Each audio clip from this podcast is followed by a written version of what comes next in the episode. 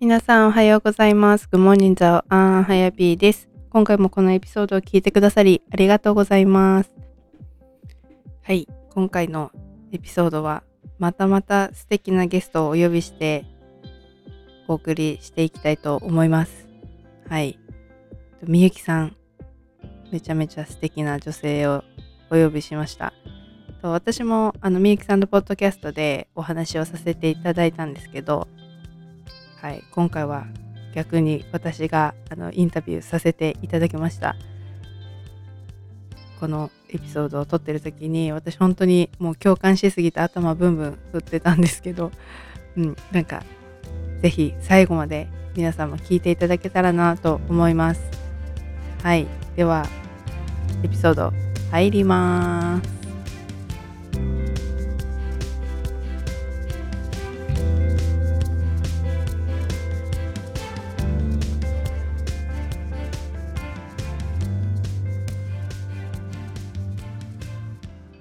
はい、じゃあ今日は素敵なゲストに来ていただいてます。えっとみゆきさんです。こんばんは。こんばんは、お願いします。えっとまあみゆきさん私がこうあのインタビューしたいなと思ってたんですけど、あの私がもうずっとファンで聞いててポッドキャストをでそしてなんかたまたま偶然こう私がインスタであのメッセージした時にまずみゆきさんからインタビューさせてくださいっていうふうにあのお話をいただいてわーって 私はえー、私でいいの？っていう感じだったんですけどで今日は今回はこっちの私のポッドキャストに来ていただいてありがとうございます。ありがとうございます。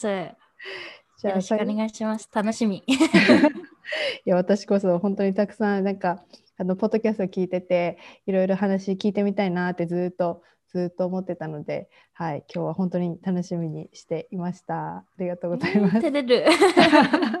めっちゃ言っちゃった。じゃあ先にあの、まあ、私はみゆきさんのことを知ってるんですが知らないリスナーさんの方のためにちょっと自己紹介をお願いします。はい、えっ、とさ本当サクッと自己紹介すると、はいえー今、えー福岡県の北九州市うんっていうところで あのヤクザが有名なところですね。はい、で、えーフリーランスのデザイナーとあと一応コンテンツそれこそポッドキャストやったり YouTube 作ったりオンラインコース作ったり、まあ、うんそういう、まあ、作りたいもの作ってうん活動してます。えはいーみゆきです。はいはい。ありがとうございます。そのみゆきさん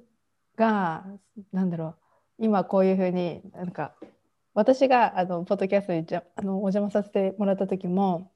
あのハイピーさんなんかいろいろたくさんやってるって言ってくれたんですよね。私もポッドキャストやってマインドセットのコーチしてベーカーやってで、まあ、フルタイムで働いてるんですけどってたくさんやってますねって言われたんですけど今これを聞いてみゆきさんもなんか たくさんやられてるなって思うんですけどなんかどうしてなんか今のこの働き方になってるのかとかっていううん。お話をしてもらってもいいですか、はい。いやなんか本当は自分でもなんか絞れよって思う時とかってあるんですよ。なんかいろいろいろいろやりすぎじゃない自分みたいな。でもなんかこうなんですかね。どれをやっててもすごい楽しいっていうか例えばそのデザイナーとして働き始めた時も、まあ、デザインやってるのすごい楽しいなって思う反面やっぱりデザイナーってアーティストと違って作りたいものを作れないっていうか、まあ、ある程度クリエイティブなことはできるけどなんか最終的にはクライアントがそのねデザイナーこれがいいってデザインこのデザインがいいっていう風に決めるからなんかそこにこう100%自分が欲しいものとかなんかこうだったらいいのになみたいなのを必ずしもこう入れられるわけじゃなくってでまあ本当そこがまあ大きなデザイナーとアーティストの違いだと思っててうん。でそういう風にデザイナーとして働いてるとなかなかこうちょっと自分が作りたいなって思うもの作れなかったりとか、うん。なんか結構まあ昔からクリエイティブなところはあったので、うん。なんかそういうちょっと自分のクリエイティビティっていうのを、まあ、デザイナー以外の何かしらの形でなんかちょっとこう形にしていきたいなっていうのはあったんで、うん。なんかそれが、まあ、YouTube 始めたりとか、うん。なんかポッドキャストを始めてみたりとかなんかそういう風なところにつながってきてて、うん。で一度そういう風に自分で何かを作り始めるとそれがすっごいこう楽しくなっちゃってでなんかそれこそなんかいろんなのに手出して なんか YouTube だったり ポッドキャストだったりなんかこう自分にできるかもって思うものはなんかとりあえず全部やってみようって思ったのでそういう風に始めてるうちに本当になんか気づいたらいろいろ自分でもやってるなって思ってて、うん、でやっぱりまあいい面もありそのまあ、飽きないので、うん、なんかデザイナーちょっと飽き飽きた飽きることはないんですけどなんかこうデザインやっててちょっと疲れたなって思ったらそういう YouTube の編集したりとか、まあ、そういう風にこう行ったり来たりすることができるのはなんかすごいまあ、楽しいし恵まれてるなって思う反面なんかやっぱどれかにフォーカスしてやっていかないとダメなのかなって思う時もあるんですよ、だからなんかこうまあ本当日によるんですけど、うん、でもなんか今のところはすごいまあいろいろやってるのが自分らしいのかなって思うところもあってだからなんかこれからはこう一つに絞るみたいなそういうふうには考えて、あんまり考えてないですね。うん 同じかもしれない。うんうんうん、なんか今一つの、うん、なんか私はこれですっていうのがなくてもいいかなって思ってて、うん、なんかそれこそ先日あの名刺を作りに行ったんですよね。うん、で、せっかくだからこうローカルのプリントショップ、あの印刷屋さん 印刷屋印刷屋さん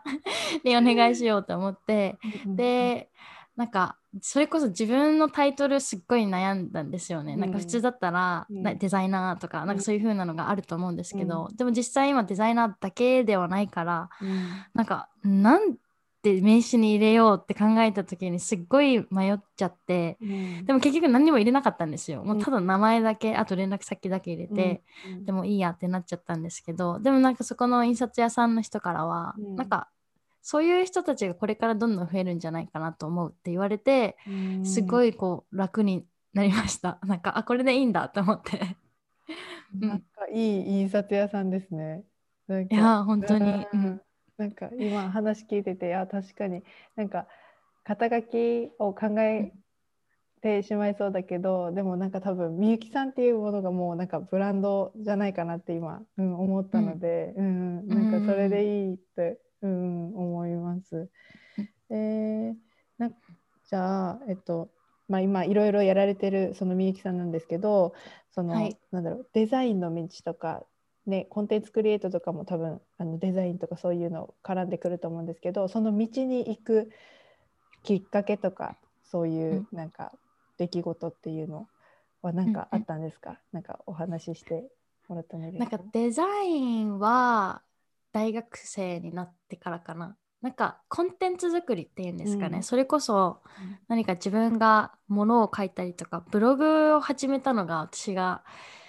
小学6年生とか多分12歳、13歳とかでなんかあのヤフーブログみたいなのを始めて、でなんかその時は本当に、まあ、ただ興味本位で始めてでなんかあの親が使ってたその時はデジカメですかね。スマホとかもないから、うん、デジカメでなんかその時小学生の自分のなんか好きなノートとか筆箱とか写真撮って、うん、でそのヤフーブログに上げるみたいなことをやってて、うん、で今振り返ると多分そういう結構小さい時小学生ぐらいの時から、うん、なんかこうデジタル系にすごい興味があったっていうか、うん、なんかそのブログの文字の色とか変えたいなと思って、うん、なんか小学6年生で HTML とかなんかそういうコード触ったりとかもしてたんでなんか今考えると変な子供だなと思うけど。でも多分そういうこうデジタルで何かを作るみたいなのは、もう結構昔から興味があったのかなと思ってて、でデザインに関してはあのアメリカの大学に行ってた時に、あの一応アートを専攻してたのでなんかその授業の一環でビジュアルコミュニケーションっていう、まあ、今でいうグラフィックデザインのクラスを取って、うん、でそこですごいあの楽しいと思って、うん、そこからが、まあ、きっかけですね。なんか卒業後何しようって考えた時にその時多分すごいそのグラフィックデザインっていうのが楽しいなと思ってたので、もうそのままあんまり考えることなくデザイナーになろうと思って、はいデザイナーにはなりました。うん。そのアメリカの大学にこう行こうと思ったきっかけとかっていうのは何かあったんですか、うんえっとそうです。あのもともとはアメリカの大学編入したんですよね、うん、で編入する前は福岡の大学にいて、うん、でそこで2.5年、うん、2年半かな、うんで2年生の終わりまでかな？はい。あ途中までかな？いて、うん。でそれで多分編入したのかな？うん。でえーっとアメリカに行こうと思った理由。なんかうん。もともとすごいちょっと話が戻るんですけど高校生の時うん。に、私ほんと小中高ずっとバドミントンしててむしろバドミントンしかしてなくって、うんでなんか高校もすごいあのスポーツクラスみたいな本当 全部スポーツであの受験してきたみたいなはい。感じなんで、なんか高校もスポーツクラスに入って午前中授業で午後から全部部活みたいな本当にもえーう私立のスポクラって感じのところに行ってはい。でなんかその高校生活がすごい、うん。まあ、バドミントンできうん。てすごいまあ幸せだった、うん。今考えるとすごい良かったなって思うけどうんでもなんかバドミントンしかできなかったからなんかその普通の高校生活っていうんですか？なんかこう放課後友達となんか帰りマック寄ってとか、なんかそういうのも全然なかったし本当にバドミントンしかできなかったからなんかその時にすごいもう大学ではもう自分の好きなことしてやろうと思ってうん。でもうそれは高校生の時から決めてたんですよね。もう大学ではもうバドミントンとかそういう部活に縛られずにうん。好きなことやりたいと思っててでもなんかその時の私ってなんか英語とか留学興味はあったけど、うん。いきなりその高校を卒業してあの海外の大学に行くみたいなそういう選択肢全くなかったんですよ。うん。っていうのも本当あの部活しかしてこなかったから、うん。あの受験教科も足りないし 全然勉強してないから。だからとりあえずその、まあ推薦使って福岡の大学に入って、うん。でもなんとなくこう自分の中でもその時はまだ留学したいなみたいな気持ちはあってでもなんか大学入ったら入ったでなんかサークルに入って友達できてでうん。バイトして旅行行ってうん。ってもうめっちゃ楽しかったんですよ。もうめっちゃめちゃ楽しくって。うんでもなんかその楽しいすっごい楽しいんだけどふとした時にうん。なんか自分何やってんだろうって思う自分がいて。なんかその楽しいだけでいいのかなみたいなその留学したいって思ってたけどうん。なんかこのまま楽しいに埋もれちゃっていいのかなって思う自分がいて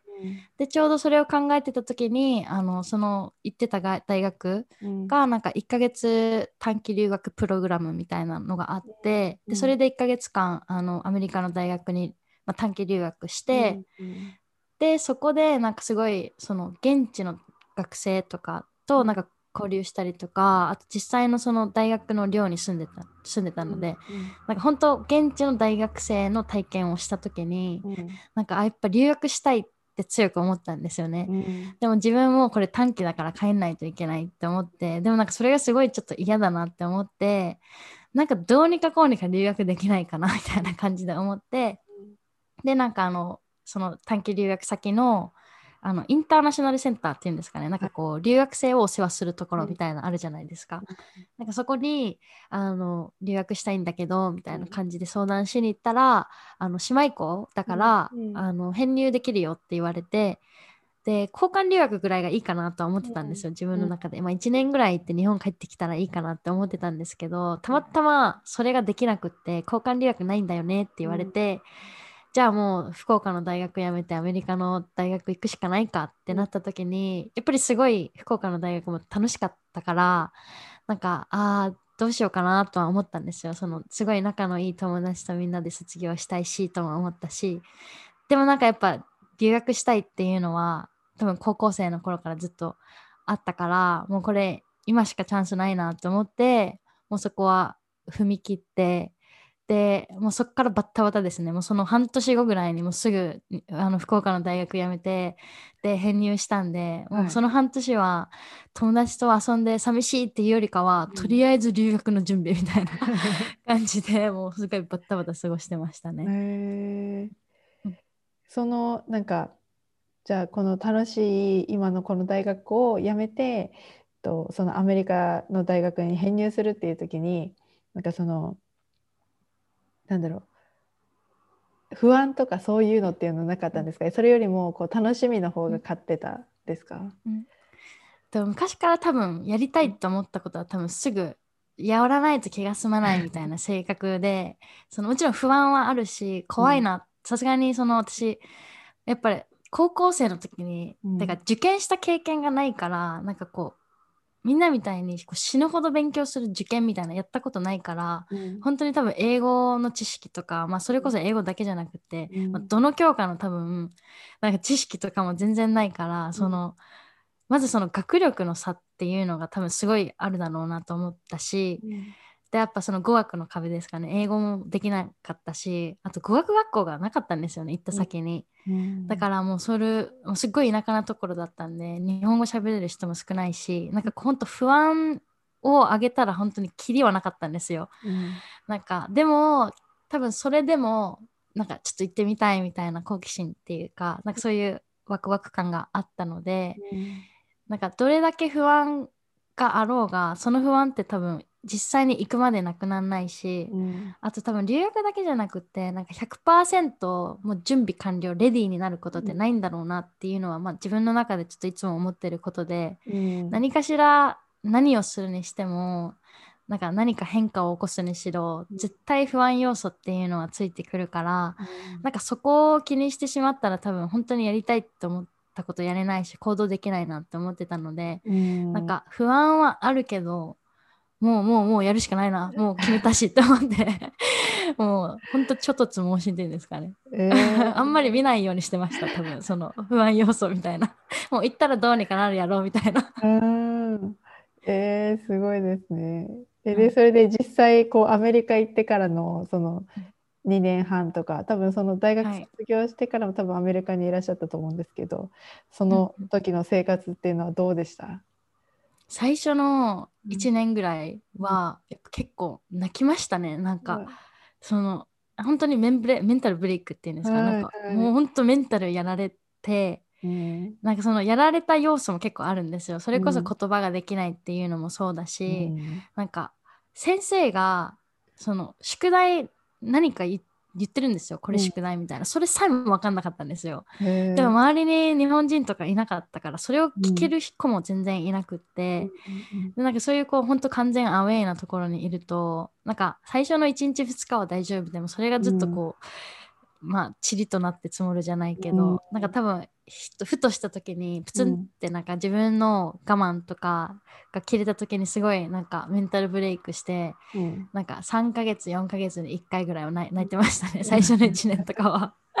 そうでもやっぱりうん。なんかこう時間が解決するとまではなんかこうい言いたくはないんですけどでもやっぱりなんかこう時間が経つにつれて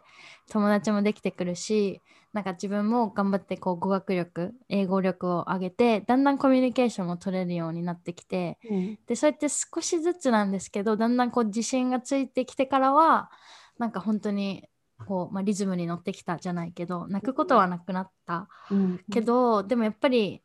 まあどの年もなんかずっといた時何かしらハプニングみたいなのもあるので、うん。なんかその時に毎回毎回頭悩ませてみたいなことはありましたね。そのあの最初語学ができなかったってうん私もその台湾留学してた時あの話せなくていろいろ壁あったんですけどそのなんかあ自分その壁抜けたなっていう瞬間なんかこうあ話せるようになったなみたいなその瞬間ってどどのタイミングでしたみゆきさんは？私はあの本当ふとした時なんですけどホストファミリーと、まあ、週に1回ぐらい会ってて一緒には住んでないんですけど、まあ、ホストファミリーがいてで週に1回なんかお出かけしたりご飯に呼んでもらったりとかしてて、ですごい覚えてるのがその一番最初ホストファミリーに会った時ってうん。私言いたいこと言える英語力がなかったのでとりあえずなんか話しかけられたら笑って愛想よくしとくみたいななんかそういう感じだったんですよ。なんか言ってるみたいな。でもなんか本当それこそ12年経ってうんこうバーベキューしてたんですよお庭でホストファミリーの。でなんかすごいこう最近こうなんだよねみたいなこう自分の悩みかなんかを多分話してたんですよね。でその話し終わった瞬間になんか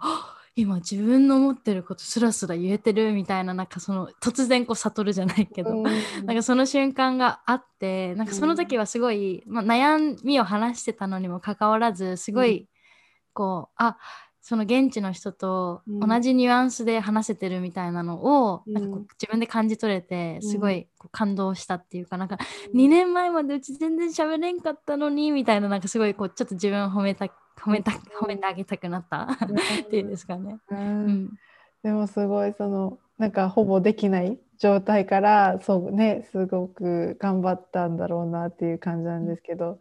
そのじゃあ大学生活が終わってじゃあこう就活って多分あのこの大学を卒業する人たちにとってこう4年生大学4年生とか3年生とかになるとそのなんか変なプレッシャーじゃないですけど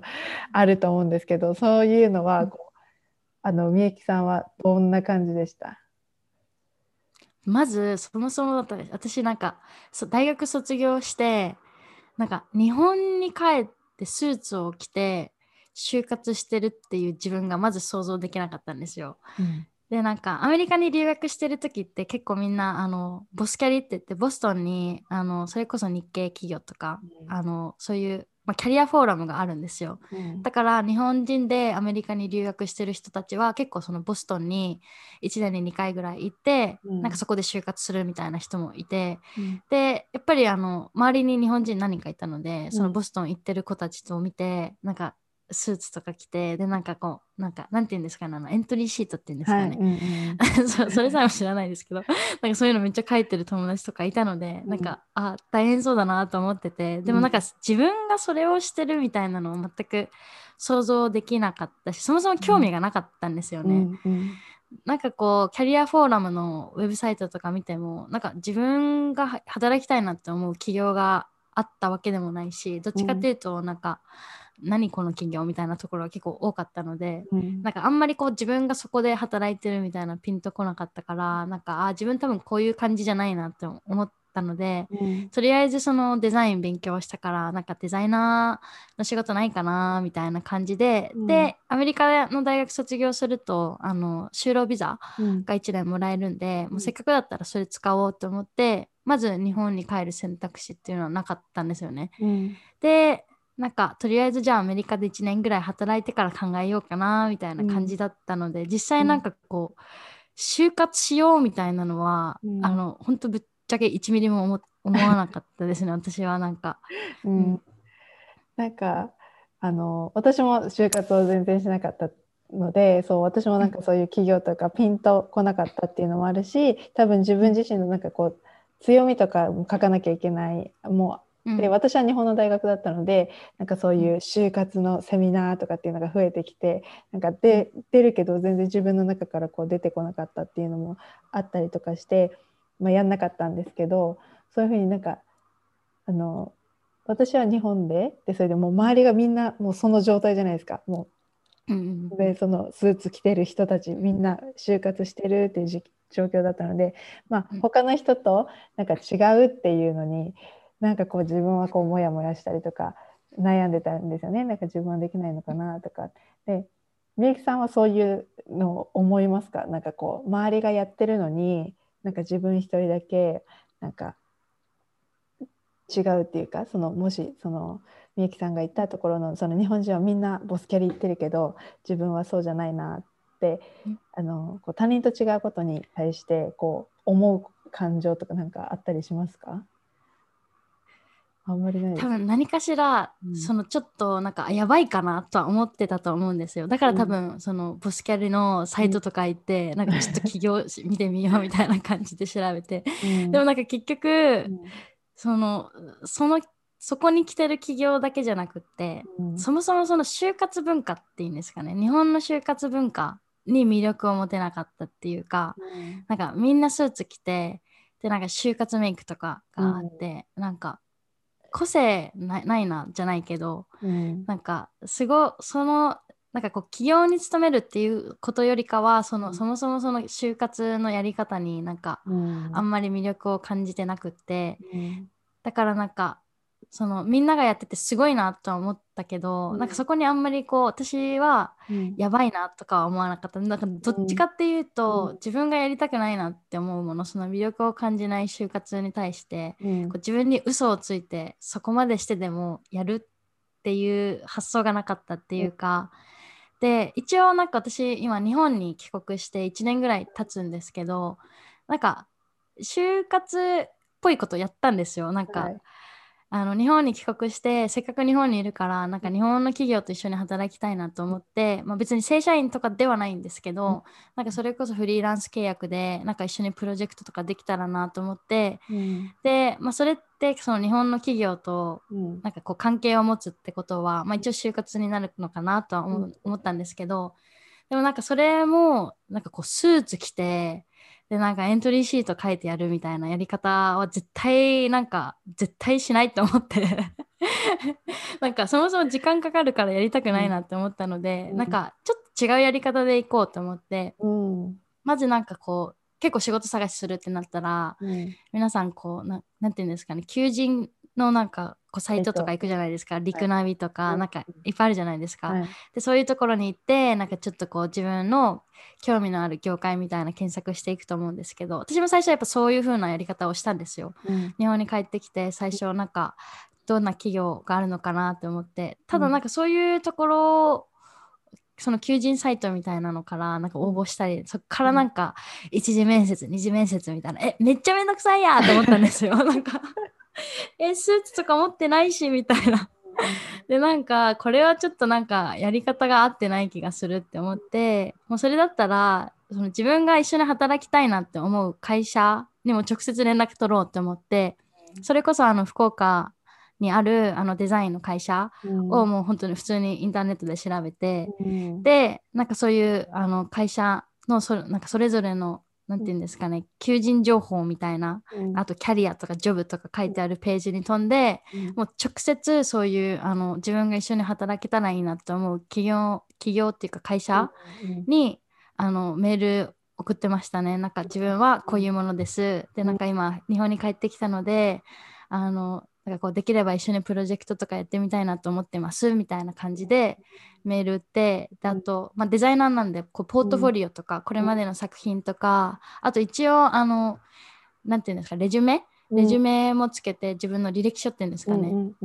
で履歴書もあの日本のなんかテンプレートあるじゃないですか、うん、じゃなくってやっぱデザイナーなんでちょっと個性出していこうと思って、うん、ちょっとこうオリジナルのやつデザインしてなんかちょっとそういう工夫があるだけでも、うん、なんか会社の人たちから結構おって思ってもらえて、ですぐ返事が返ってきてなんか何社かなんかこう見学見学っていうかまあお話ししに行ってでそのまま契約結んでもらえたりとか、でなんか実際に日本でそういうことをやってみるとなんか日本も就活就活って言ってるけどなんかあんまりそれにとらわれなとらわれなくっても仕事手に入るかなとはなんか思いましたね。もちろん多分業界にはよると思うんですけど、うん、そのデザイン業界に関しては、うん、なんかそういう一般のこう就活のやり方ってなくとも全然こう仕事は取れるかなとは思いました。うん、うん、わなんか今話聞いて確かに、まあ、業界は選ぶかもしれないですけどなんか起業家からしたらなんかこう、うん、なんだろう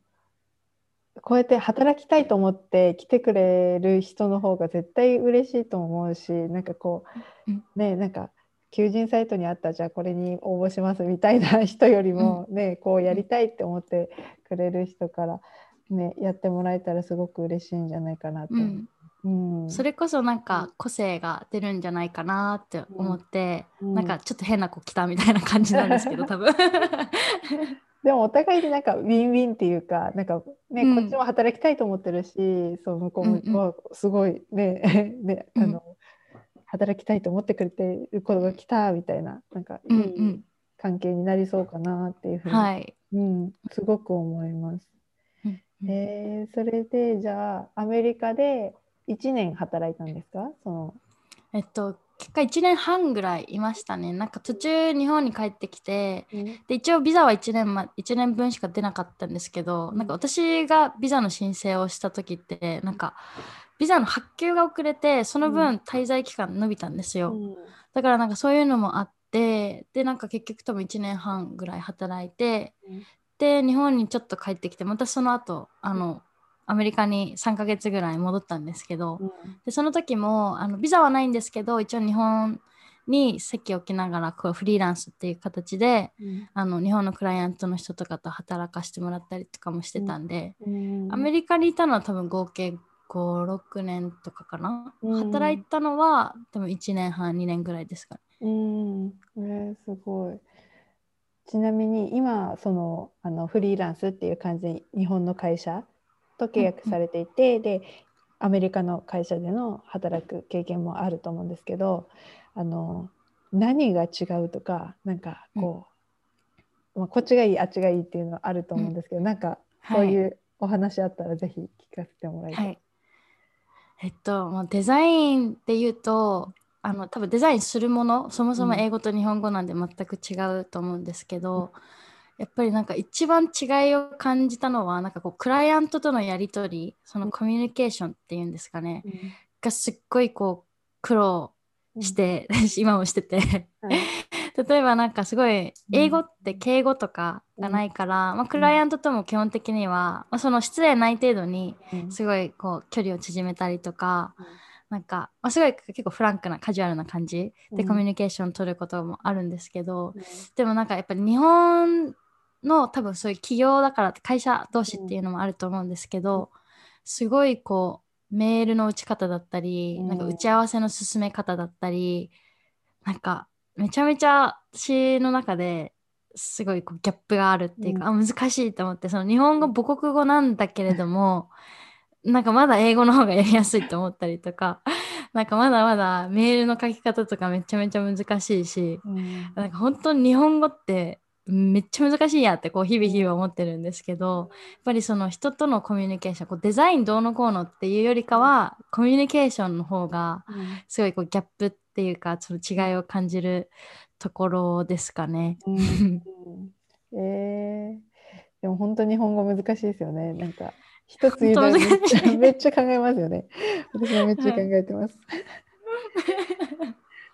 えー、すごい。どうですか？距離感ですかね。うん。あごめんなさい。あ全然大丈夫です。距離感。なんか距離感、うん。なんか私結構年上の人に対しても、なんかすごい聞きたいこととかガンガン聞いちゃうっていうか、うんなんかもちろんリスペクトがあるんですけど、うん。そんなにこうよいしょよいしょしないっていうか、なんかすごい上司だからって言って、なんかそういう風なこうあんまり距離は取らないタイプでもしかしたらそれがそのアメリカに影響を受けたのかもしれないんですけどすごいこううん。ボスと仲が良かったので、うん。でもなんか日本に帰ってきてそういう会社の人とやり取りしててですごいなんかそういうスタンスでいるとなんか結構西村さんってなんかこうあんまり人との間にこう壁作んないよねみたいな。多分いい意味で言われたんですけどでもなんか結構周りの話とかを聞くと確かにすごいこう上司との間に壁があったりとかそういうのを聞くのでなんか、うん。あ確かに日本でもしかしたら自分がずっと働いてたらそういうふうにこう年上年下っていうその年齢をベースにうん。ちょっとこう壁を作ってたりしてたのかもなとは思いましたね。うん。うん。いやありますよね。結構こう年功序列的なのがうん。もううん。まだあったりするから。うん。あと敬語使うだけですごい壁ができるっていうか、うんなんか1個2個しか違わないのにすごいこう先輩先輩ってなるところとかすごい日本っぽいなって思うんですよ。うん。なんかもう今だったら1個2個とかもほぼ変わらんやんって思うんですけど。いやまあだからといってこうリスペクトがないとかそういうわけじゃなくって、なんかそのうん1個2個しか違わないのに同じ世代でこう語り分かり合える部分たくさんあるはずなのにその敬語のせいですごいこう壁を感じてお互いこう歩み寄らないっていうのはうん。すごいもったいないなって思うこととかもありますね。うん。ありますね。うんすごい中学でそれ感じてました私。私も大学の部活で。あ大学じゃない。高校高校。高校の部活で。なんか厳しいですよね。あの上下関係別に。ね。え本当にきなんか結構理不尽なのとか多かったですもんね。そういう部活のね上下関係とか。なんか小学校まで仲良かったのになんか中学になったら突然すごい距離感じるみたいな。もう先輩神様みたいな感じでしたよね。あれはあんまり良くないなって。ねえ本当に。うん、えー、じゃあどうですか？日本で働いてみていいいい経験になるなっていうか。これからも日本で働いていく予定なんですか？それともえっと今はあのどっちかっていうとこれまではあのデザインのクライアントさんとかも結構うん。企業がクライアントのことが多かったんですよね。うん。で結構そういうあのコミュニケーションのやり取りで苦労したりとかあったんですけどなんかやっぱり自分が一緒に働きたいなって思うクライアントを考えた時に、うん、なんか起業じゃないなって思ってそれこそなんかこう個人事業主っていうんですかね、個人で何か、なんかこうビジネスをされてる方とかフリーランスの方とか、なんかそういう人たちがクライアントの方が自分的にもすごいやりやすいなって思ったしやっぱやってて楽しいと思ったので、あのまあ、これから多分日本にいても海外にいてもそういう日本人のそういうフリーランスとか自分でビジネスをやってる方のお手伝い、うん、デザインのお手伝いできればなとは考えてますね。うん、なんか、まあ、企業じゃないかなとは思いました。あの、企業相手にデザインは、なんか、もう言っときはいいかなと 思いましたね。へいいですね。なんか、その、ちょっと別の話というかなっちゃうかもしれないけど、うんうん、私がそのみゆきさんのを発見したのがポッドキャストだったんですけどその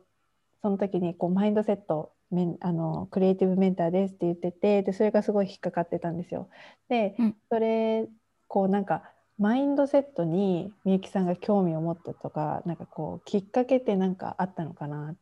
て思って。うんうん、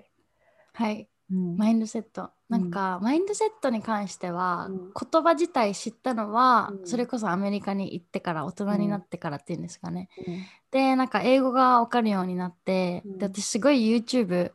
を見るんですけど海外のなんか YouTube のコンテンツとかをたくさん見てる時になんかまあ海外の YouTuber もたくさんいろんな方がいてなんかファッションだったりビューティーだったりなんかいろいろあると思うんですけど、うん、なんか私がいつも見てた人たちって、うん、あのそれこそマインドセットだったり生き方だったり、うん、なんかこう日本でいわゆるこう意識高い系みたいな,、なんかそういうコンテンツをすごい見てたんですよね。でそういうこう考え方とか生き方っていうのはなんか自分の中でこうなんかこう意見があったりとか自分はこういう風に生きたいみたいなのがあったんですけど、うん、そのマインドセットっていう言葉を知ったのは、うん、それこそアメリカに行って英語わかるようになってそういう YouTuber の海外の人のコンテンツを見出した時に、うん、あそういうこう自分のなんかこう考え方とか姿勢とかそういうの全部含めてマインドセットっていうんだ。なんかかっこいいなって思って、うん、でそういう言葉マインドセットっていう言葉を知ってからはなんかすごいこう意識するようになったっていうかあ今自分こういうマインドセット持ってるんだとかなんかやっぱり人間って物事の捉え方とかなんか自分の姿勢によって本当にこう自分の取るアクションだったり行動だったり変わってくるじゃないですか、うん、だからなんかそういうのをもうちょっとこう勉強するマインドセットっていうテーマで勉強していけばいくほど、うん、本当なんかこう自分もすごいいいようにいい方向に変われるし、うん、なんか人生めっちゃ豊かになるなって思って、うん、でマインドセットに興味を持ったのはそうですね。それこそ本当海外のコンテンツを見出してから、すごい一気に勉強しだしたっていう感じですかね。その勉強の仕方っていうのはその YouTube 見る他に何かややられてたこととかあるんですか？なんかマインドセット、うん、そういうそれこそ生き方とか考え方とか、まあ、勉強するっていうと、まあ、そういう YouTube 見たり本を読んだりっていうのがあると思うんですけどでも多分一番のなんかその学び方っていうのは、うん、多分自分の経験を通してかなっていうのはすごい感じてて、うん、なんか知ってるのと実行できるのってなんか本当にこう別の話で、うん、自分がじゃあ例えばこういう辛い時に前向きになろうっていう考え方を知ってても、うん、実際に自分が辛い時に前向きになれるかってそれってまた別の話じゃないですか、うん、だから多分本当にこう学んでなんかこう自分のものにしたいって思うなら本当にこう、うん、自分のライフスタイルを通じて、うん、なんかいろんなことに挑戦したりとか毎日の生活を過ごしていく中でちゃんとこう意識するっていうかあ今自分こういう気持ちなんだとか今自分すごいなんかネガティブな気持ちになってるけどこれでいいのかなとか本当にこう毎日毎日ちょっとした場面で自分と向き合うのが多分本当に一番のなんかこう勉強になるんじゃないかなとは思いますね。なんか結構皆さん、皆さんっていうか、私もポッドキャストやってるので、うん、なんかこう、聞いてくださる方からなんかどうやって勉強されたんですか？とか、うん、おすすめの本ありますか？とか言われるんですけど、うん、もちろんあるけど、うん、でもなんか結局は多分自分の経験に戻ってくるっていうか、やっぱり自分が何かいろいろやってみて、でそこから自分が学びを得るのが、まあ、一番最高のベストな方法なんじゃないかなとは思います。うん。えー。じゃあ具体的に今なんかそうみゆきさんがされてることとか、なんかこう毎日の習慣にそのマインドセットを整えるためにじゃないですけどやってることとかってありますか、はい、なんか最近は、うんうん。あのジムに通い始めたんですよ。うん。でジムに通い始めてで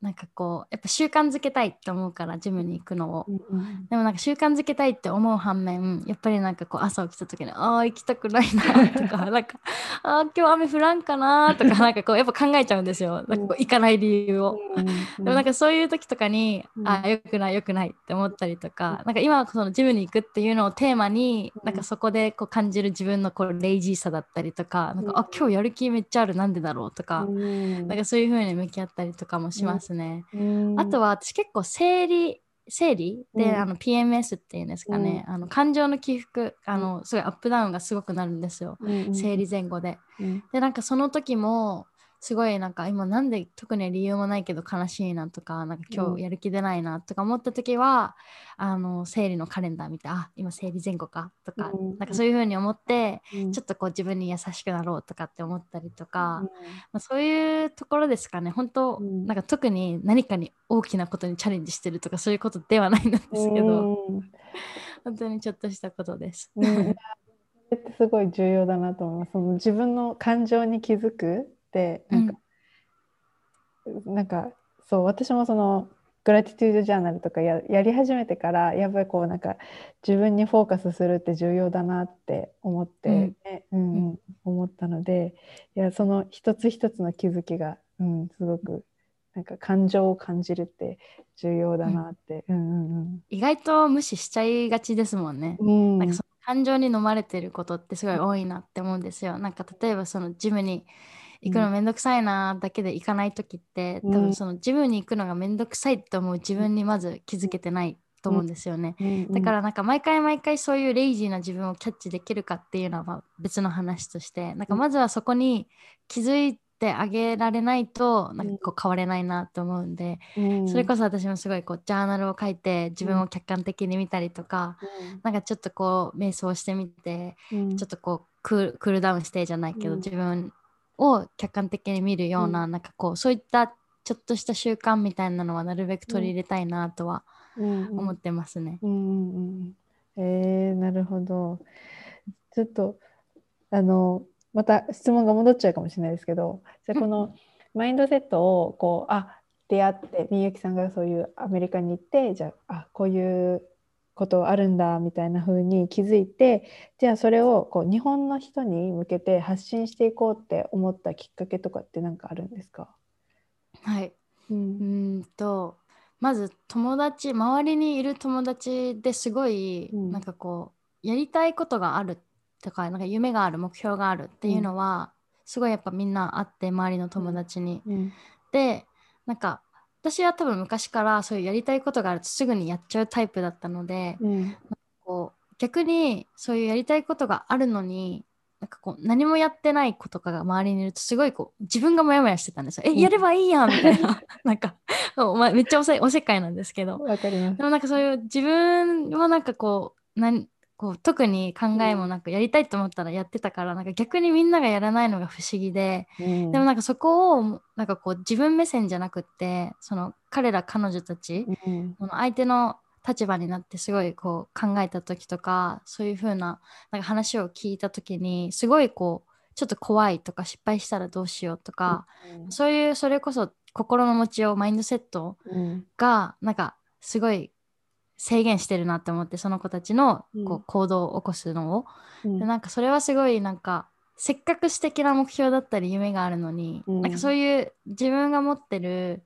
なんかネガティブな思い込みとかマインドセットのせいでうん。それに一歩踏み出せないっていうのはうん。なんかめっちゃめちゃもったいないって思ったんですよね。うん。なんか別に私がその子たちの人生を生きてるわけじゃないけどでもなんか一友達としてすごい応援したいしうん。なんかとりあえずめっちゃもったいないやと思って、うん。であとなんかもう一つは特に女性なんですけどなんか日本ってすごいあのなんかこう女性はこうだみたいななんかそういうこうジェンダーステレオタイプっていうんですかね、うん。すごい強いなと思ってて、なんかこう友達と話しててもなんかもう私今年27になるんですけどなんかうん。27になるとめっちゃおばさんやとか、うん。なんかもうアラフアラサーやアラフォーやとか、なんかそういうこう年齢ベースにすごいこう年に対してすごい敏感だったりとかあとなんか結婚しないと置いなんか負け組とか置いてかれるとか、うん。なんかもうその誰が決めたみたいな。なんかそういうちょっとこう、すごいそれって日本だけっていうかなんかい、うん。一歩海外に出たらそれこそ私がニューヨーク住んでた時って、なんか20代の人ってみんな赤ちゃん扱いみたいな。まあそのまだベイビーよみたいな。もう30代からが本番よみたいな感じがすごいたくさんいたので、なんかそういう中で生きてるとあ20代ってまだ若いんだみたいな私そういう感じだったのでうん。なんか日本に帰ってきて 27よやばみたいな話をされた時に、うん。えそうなんかなみたいななんかそこにすごいギャップを感じたっていうかでもなんかそれって多分日本だけだろうなと思ってその年齢に本当こう取りつかれてうん。でなんか焦って結婚してなんかこううん。出産してみたいな、うん。なんかそれって自分の意思で生きてないっていうか、うん。なんかそれってすごいなんかかっこ悪いかっこ悪いってなんかすごいちょっとダメな言い方かもしれないんですけどでもなんかもしかしたら中には別に結婚する気とかないし、まだまだ自分のやりたいことやりたいのに、うん。周りが結婚してるからとかなんか今結婚しないとなんかもう遅れちゃうからとかなんかそういう理由でなんかそのそれこそそういう結婚とか大きな決断に踏み出してるのとかもやっぱり聞くのでなんかそれって違うくない？みたいなのが私の中で多分すごいもやもや。本当おせっかいなんですよね多分、うんそういう人たちになんかそうじゃない生き方もあるよみたいなのをなんか知ってもらいたいなと思って。でそれから多分すごいこう日本にもこういうなんかもっと違う生き方もある選択肢があるよっていうのをなんか伝え伝えたいなと思ったんですけど。でもやっぱり日本語で言うとすごい、ね、それこそあの、前ハヤピーさんが私のポッドキャストに来てお話ししてくれた時もなんか話したんですけど、はい。なんか日本語でこういうマインドセットとかうん。生き方の話をしようとするとめっちゃめちゃ臭くなるっていうか なんか、ね、人生変えようぜとかなんかす なんかめっちゃ軽いっていうか。なんかそこの伝え方がすごいまだまだ難しくて私も勉強中なんですけど、うん。なんかこう自分で話しながら今自分めっちゃ臭いこと言いよるなとか、うん。なんかこれ伝わってるかなとか思うことすごいあるんですけど、でもなんかやっぱり私のポッドキャストを聞いてくれてすごい勇気が出たとかそういうメッセージもらうとなんかああやっててよかったと思うしこれからもなんかその自分ができる限りなんかそういうの発信していきたいなとは思いますね。共共感しすぎても頭ブンブン振ってたんですけど。そうそうそう。なんかその多分みゆきさんがさおせっかいだけどこうやっぱやったらいいやんって思うってなんか私もそれすごく思ってなんだろう多分私たちから私たちからっていうか私から見てその人ってすごくなんか価値あるしなんかもうやったらいいよって本当に OKOK で OK 出してあげれるけどやっぱ多分自分のなんかこの自己肯定感っていうかあれがうん。ね、低いのかもしれない。すごいすごい自分に厳しい人が多いかな。なんかうん。日本人の特性なのかな？こういい意味でも悪い意味でも。うん。すごいこうきちっとやるのがなんか、うん。きちっとやる人がすごい多いからなんか、もうちょっとそうじゃなくてもうちょっと気楽に言ってもいいよじゃないけど、うん。なんか別に失敗したっていいし、うん。なんかやって自分に合わなかったらやめればいいし、うん。なんかそういうふうにこうトライアンドエラーじゃなくてもなんかもうちょっとこう気楽に生きよう 生きようよみたいな のはすごい思いますね。ね。なんか一か八かじゃないですか。なんかもうこれ一回始めたら成功させなきゃみたいなすごいこう思ってる人って多いと思うんですけど、うん。そうじゃないっていうか、まあうん。それは成功したら成功したで OK だけど、うん。でもまあ別に成功しなくても、うん。はいじゃあ次なんかうん。この経験から何学んだかなとか、うん。じゃあ次はこうしてみようみたいなその次が見えるから、うん。なんかこうまずアクションを起こしてみることにはなんか分かんないっていうか、ね、そこをこううん。自分に厳しくなりすぎると、うん。やっぱり自分への期待値がすごい高かったりとか逆に自信が持てなかったりしてうん。行動に起こせないから、うん。すごいもったいないなと思いますね。うんうんうんうん。なんかそのあのみゆきさんはそのアメリカで働かれてた時はその一本の仕事みたい一つの仕事で働かれてたんですか？それとも今みたいにこうなんか幅広くというかやってたんですか？と最初の方卒業して働き始めた時は、本当に一つの仕事しかしてなかったんですけど、うんでもあのなんかニューヨークにいた時ってすごい、うあのサイドハッスル？それこそ副業してる兼業とか、うん。仕事2つ以上持ってるみたいな子がうん。本当に周りにめちゃめちゃいて、でなんかそういう子たち見てるとなんかあすごいクリエイティブでいいなとかなんかうん。いろいろやって楽しそうと思ったので、なんかそういう子たちに影響されてあのニューヨークにのニューヨークにいた後半ですかね、もう最後うん。1年ぐらいでそれこそポッドキャスト始めたりとか、うん。あの YouTube 始めてみたりとかしたんですけど最初はやっぱあのなんか知らなかったっていうかその何個も仕事やっていいんだみたいなのが全然頭になかったので、うんそうですね。なんかこうゆくゆくはフリーランスでやっていきたいみたいな思いはあったんですけど、でもなんかとりあえず最初はうん。あのなんかまず一つやってみようみたいな感じで、うんはいやってました。うんうんうん私もそのみゆきさんのポッドキャストを聞いててなんか思ったんですよね。なんかうんと今あのみゆきさんもそうですし私もなんかこういろんなことをなんかメインがありながら周りをやってるとか、まあ、副業たくさんいろいろやってるって感じなんですけどなんか日本だとやっぱり一つの会社に入って働くっていうことがなんかもう普通みたいな感じで、なんかこう洗脳ではないですけどなんかうんうん。それしかないみたいな感じの考え方をさせられてるのかなっていうふうに思ってて、うん、だからうんうん。なんかこうなんか0か100かみたいななんかねなんかもしフリーランスなんかあのになるってなったらじゃあもう会社を辞めてそれにならなきゃみたいなうんうん。を考えてしまうのかなって思うんですけどでも、うんまあ、みゆきさんが言ってみたいにこうじゃあ今あるけどその自分のやりたいこと好きなことにこうやってやっていくってなんかすごい重要じゃないかな。なんかこの一気にこう100、うん。え180度こうね変えなくても。仕事辞めてフリーランスみたいな。ありますよね。なんか、うん。それこそこうフリーランスのうん。なんかこう、なんていうんですか？多分みんなが持ってるイメージだと思うんですけど、うん。こうフリーランスって自由でいいなとか、うん。なんかそういうのあると思うんですけどでもなんか私もフリーランスなんですけど全然日本の企業と働く時ある。それこそ、うんなんか日本福岡にあるデザインの会社があのこのロゴの案件が来たけど今ちょっと会社でできる人いないからあのフリーランスパートナーの、うん。じゃあ西村さんにお願いみたいな感じで、うん。でそれって一応フリーランス契約にはなってるけど、うん。私はなんかそのプロジェクトやってる時ってそこの会社と一緒に働いてるってことだからうん。なんかこう完全にましなんか本当に自由なフリーランスっていうわけではないと思うんですよ。うん。なんか本当フリーランスってこういろんな形があると思ってて、そういう場所に縛られないフリーランスもいればもしかしたらその職種によってはフリーランスだけどなんか出勤しないといけないみたいな人もいると思うので、うん。なんかこう一概にフリーランスになったからといって、うん。全部自分で何もかもみたいなことは多分ないと思ってて、はい、もちろん確定申告とかは自分でしないといけないんですけど。そううん。でもなんかこうフリーランスって多分本当にいろんな形があるなと思ってて。うんなんか私も一応フリーランスっちゃフリーランスだけどそういう企業と働いたりうん。自分で案件取ってきたりみたいな、うん。なんか本当時期によるっていうか、うん。はい、うんうん。なんか結構なんだろう今はもうインスタとかいろんなこう人を見れる環境で、やっぱりそのなんだろうキラキラしてるようなフリーランスのイメージが勝手に私にもあったりとかするんですけど、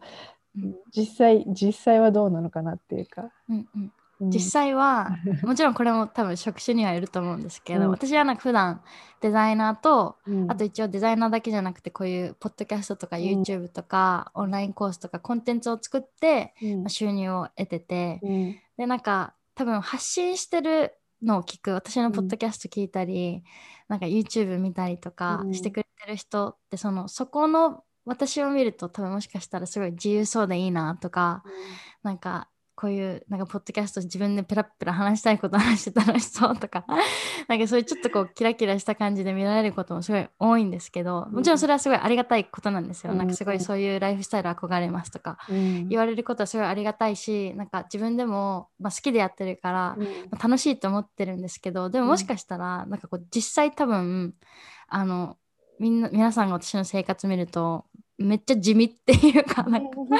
朝最近そのねジム行ってなんかこうご飯食べてみたいなした後にもいきなり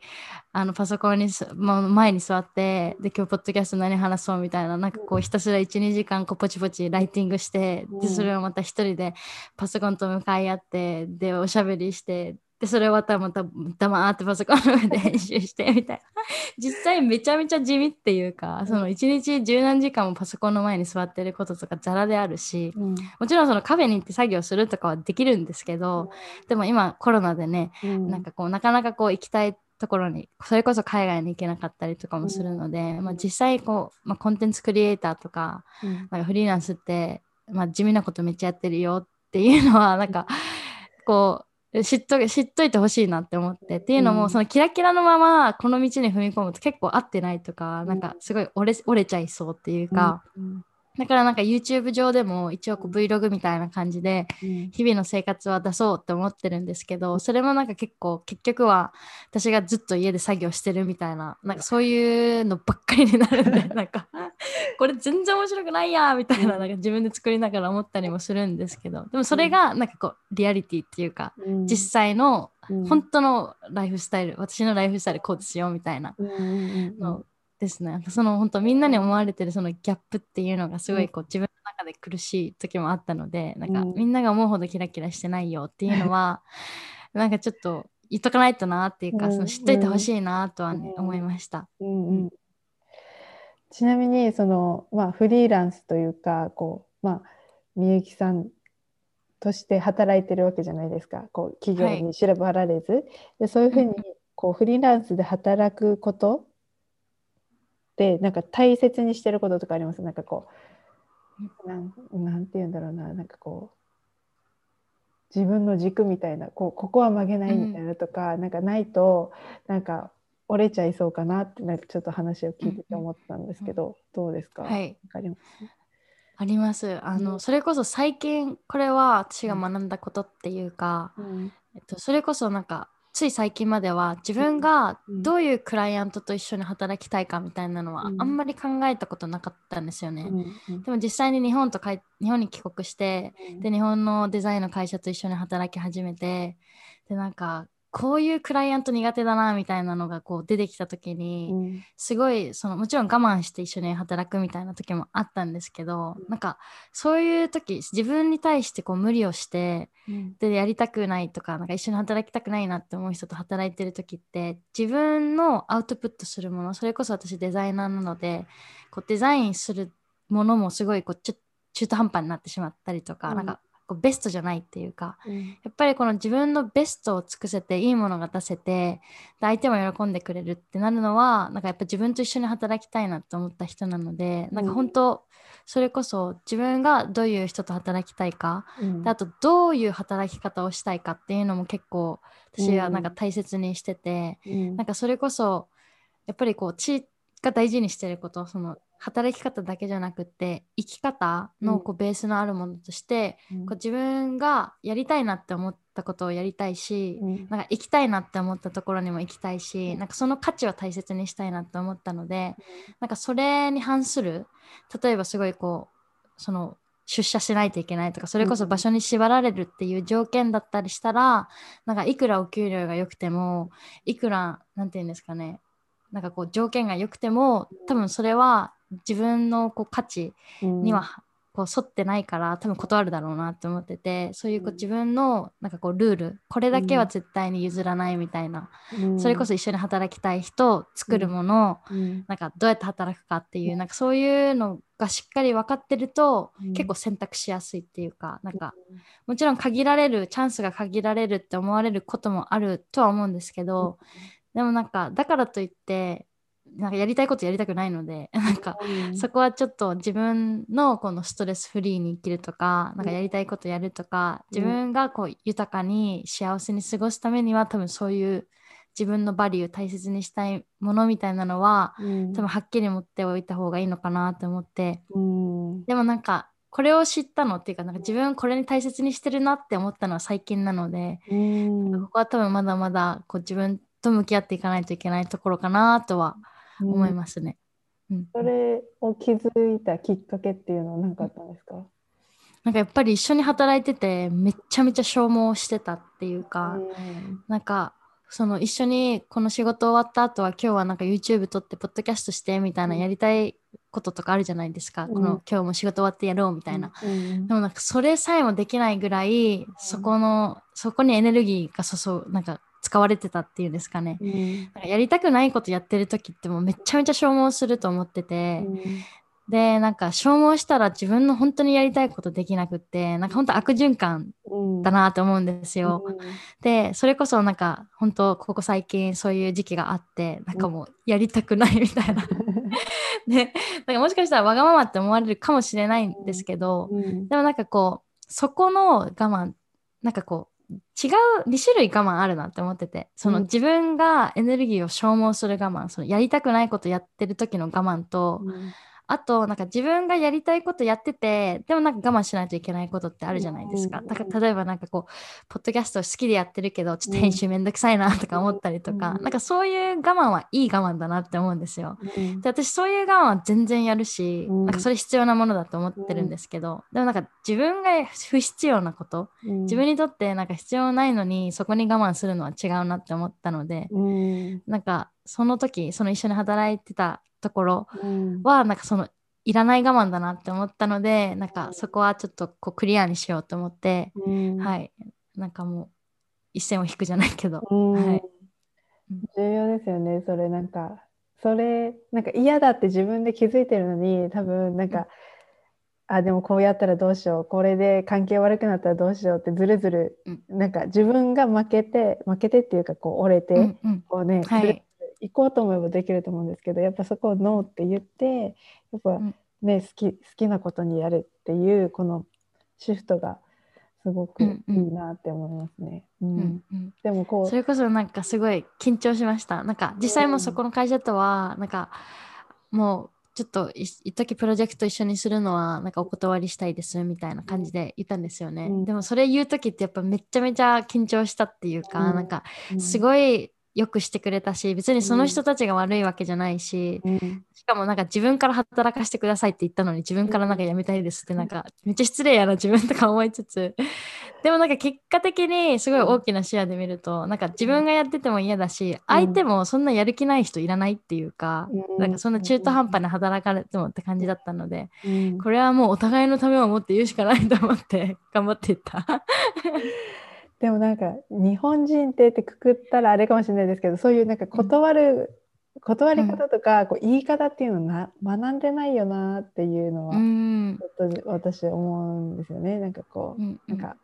みんな同じにとか相手を傷つけないようにっていう言い方は学んでるけど学んでるのかわかんないけど、うん、なんかじゃなくてなんかこうねお互いにねなんだろう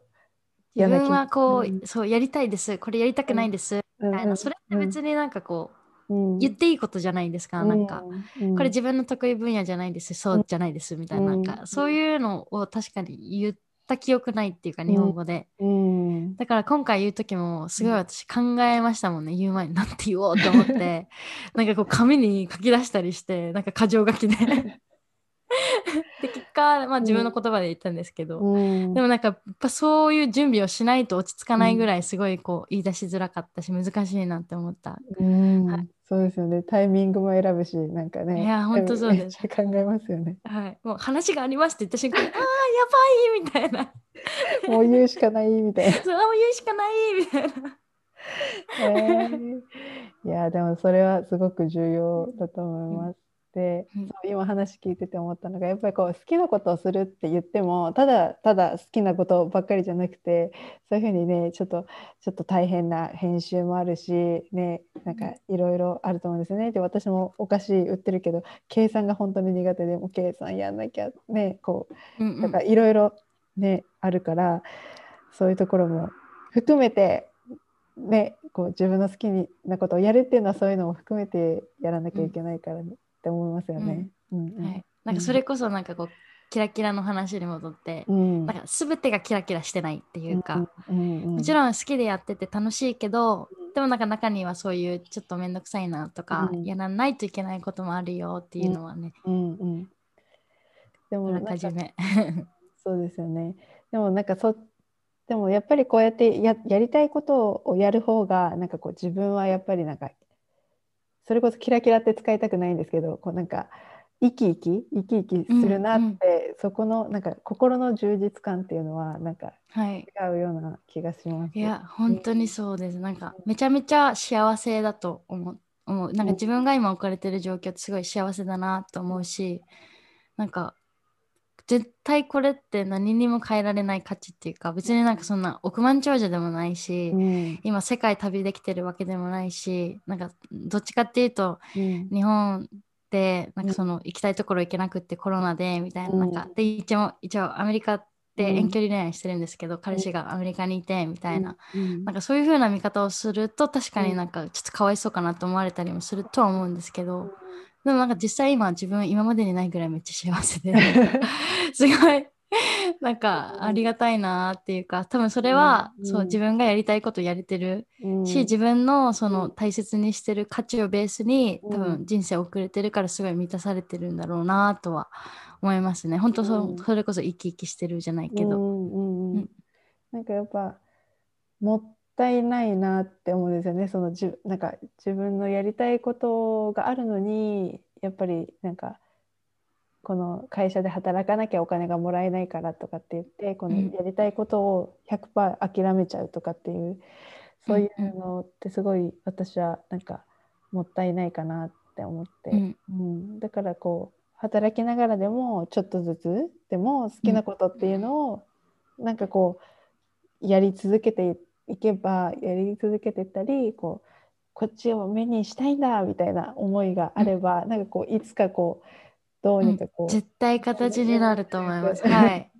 なんかそれこそ本当1か100かの考え方じゃなくて、うん。うん。ねその会社やってるから自分の好きなことできないっても思ってしまったらそこでなんかこう終わりっていうか、ん。本当になんか仕事をしてるからじゃあどうすんのっていう、うんなん。かそこの解決策の方向になんかこう目を向けるだけでも、うん、多分すごい考え方とかなんかうん。アクションの起こし方とかね、うん。すごい変わってくるからうん、ね本当にそうですよね。ちょっともうみんなで頑張ろうよって感じですよね。なんか。人生ね。ね。楽しいよって。ね本当なんか我慢我慢するだけっていうか仕事働く会社で働いてお金得るだけがこのなんだろう大学卒業してからの全てではないって思うし、本当にそう。うん。なんかもっと自分でこう人生を描くじゃないけどこう生きたい、うんね、ストーリーをなんか考えていくのってうん。面白いんじゃないかなって思うんですよね、なんか周りと違う生き方っていうか。うんうんうん。うん。ね。なんか私自分がおばあちゃんになった時のことすごい考える癖があってなんかめっちゃ変なんですけど。うん。でもなんか例えばまだ私結婚もしてないし子供もいないんですけど、うん。自分のこう孫が生まれた時に、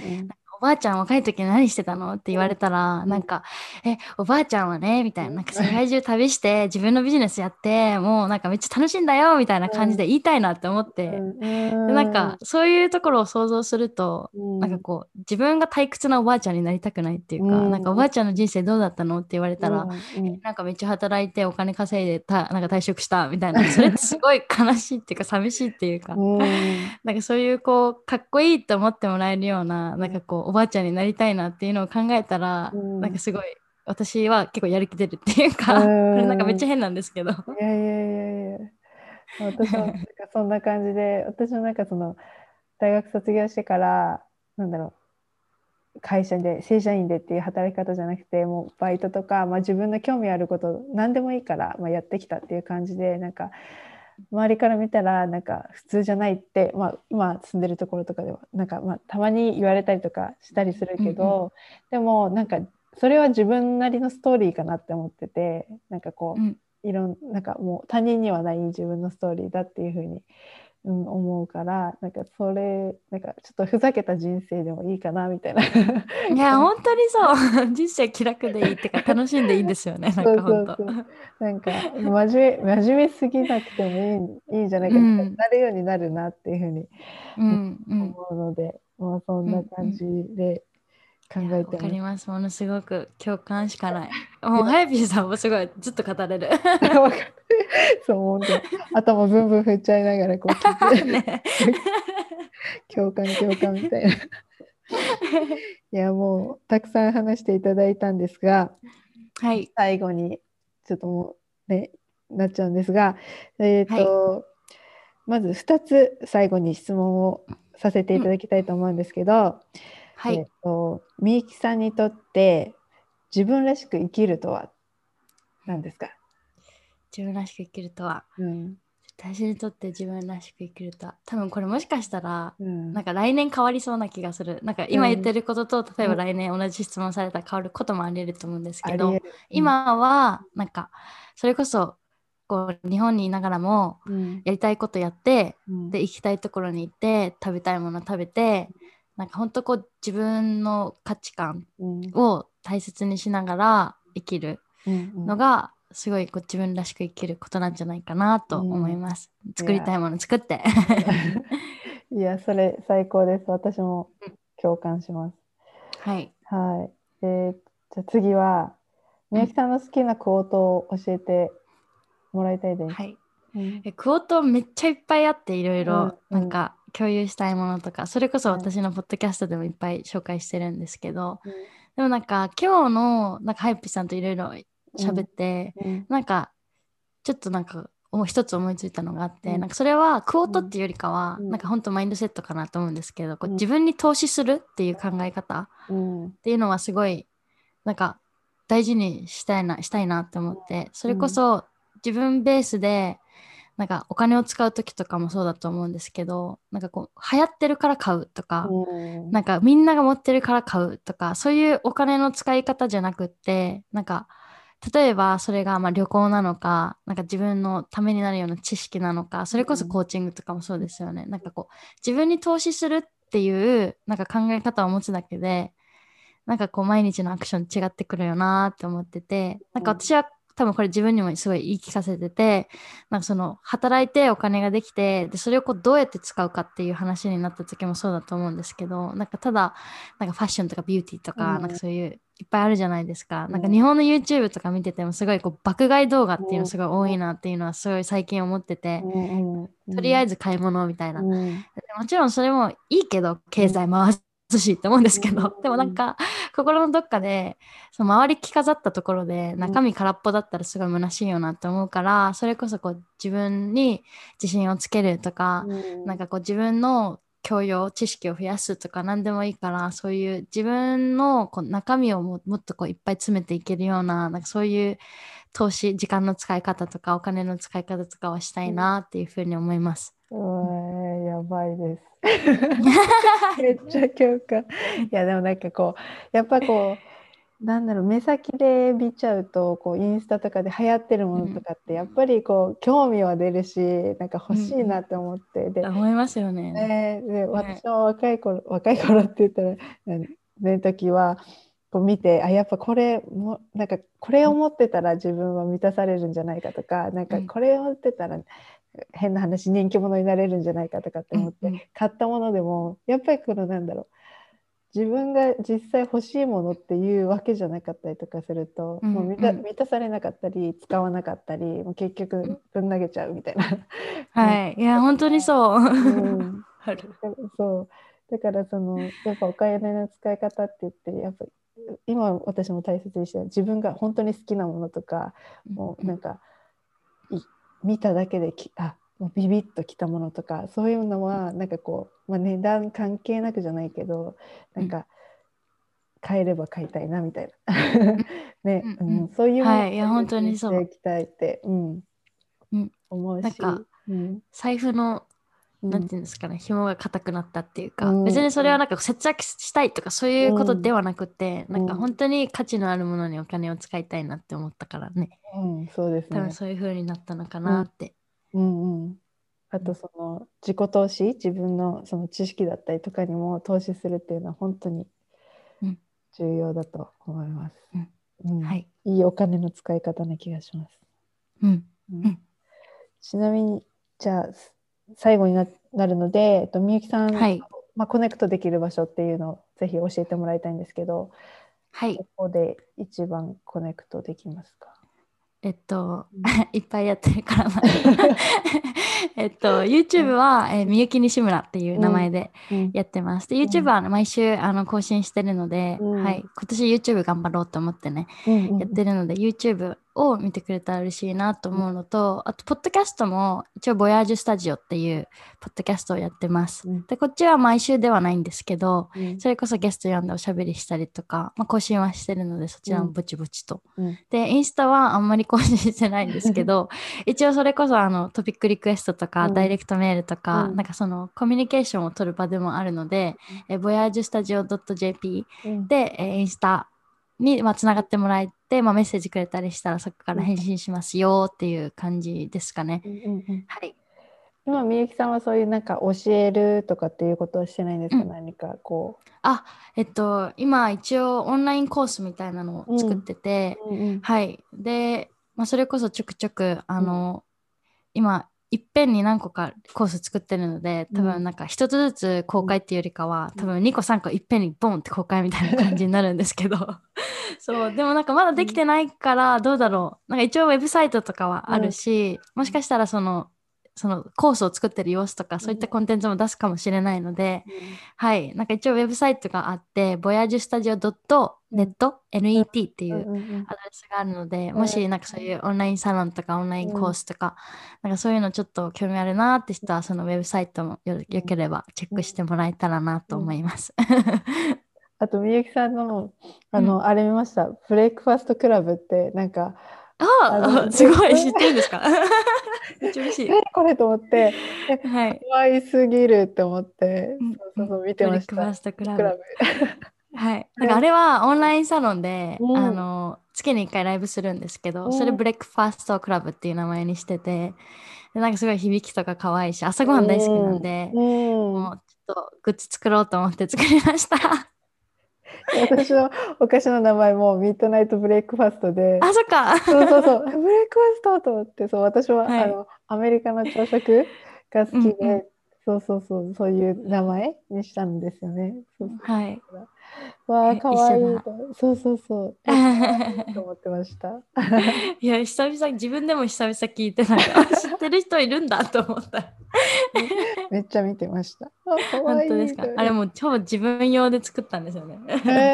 えー、そうなんですか。はい。めっちゃ可愛いと思った。ありがとうございます。じゃあ今教えてもらったリンクすべて私の概要欄にあの貼っておくので、はい、ぜひ、はい、あの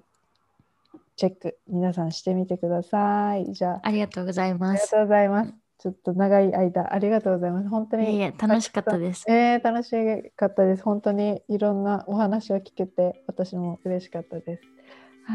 では今日はありがとうございました。ありがとうございました。楽しかったです。ではまた。はい。皆さん最後まで聞いてくださりありがとうございます。どうでしたか？皆さんも頭ブンブン振っちゃいました？めっちゃ共感するところあったと思うんですけど、そうで、なんか、みゆきさんのお話の中で、こうマインドセットのお話があって、で、あと、意識高い系って言葉が出たと思うんですよね。で、なんかこのマインドセットって別にこう意識高い系の人が学ぶものとかそういう人だけのものっていう感じじゃ全然ないと思っていて私は。ただこのなんだろうこのマインドセットとかそのみゆきさんもなんか生き方とかって言ってたと思うんですけどそうその自分の人生をまあなんか良くするための、まあ、ツールじゃないですけどまあ、そんな感じかなって私は思ってるんですよね。だから、うん、なんかこの考え方とか見方とかを変えたら、なんか自分自身が楽になるし、うん、なんかこう人との関係とかで私たちって悩んでたりとかするし、まあ、それに対してやっぱこう勝手に自分が作り上げてる考え方とか固定概念とか、うん、抜け出せないものっていうのはもう絶対あると思っててでそれをなんかこう私今コーチとかやってるんですけどこうコーチをつけてコーチングしてもらったりこう見えないあの見えないところを見えるようにしたりとか客観視できるようになるとかっていうのは本当にあのどんな人でもあの何歳からでも、うん、できることだなっていうふうに思います。うん、でみゆきさんも言ってたようにやっぱり年齢でこう区切るっていうのは、まあ、日本特有のうーん何て言うんだろう。伝統っていうか なんかなんかそこで考えがちかなって思うんですけど私も全然そういうの思ってないし私自身もなんかもしかしたら、ね、30超えてたりとかするとネガティブなイメージを持つ方もいるかもしれないですけど全然そうじゃないしそこで区切るのってもったいないと思うのでこう何歳からでももう本当に今って思った時が一番なんかタイミングだと思うのでそういう時になんかこう変わろう変わりたいって思った時が一番タイミングだと思うのでその時にねなんか自分が頼れる人にこうなんか自分がこうあこの人にあのコーチングしてもらいたいなとかって思う人に一歩こう足を踏み出してみるっていうのはすごくいいことかなと思います。本当にこの人生っていうかこの一番やっぱり人生で一緒に生きていくのって自分自身しかいないので、うん、そういうのに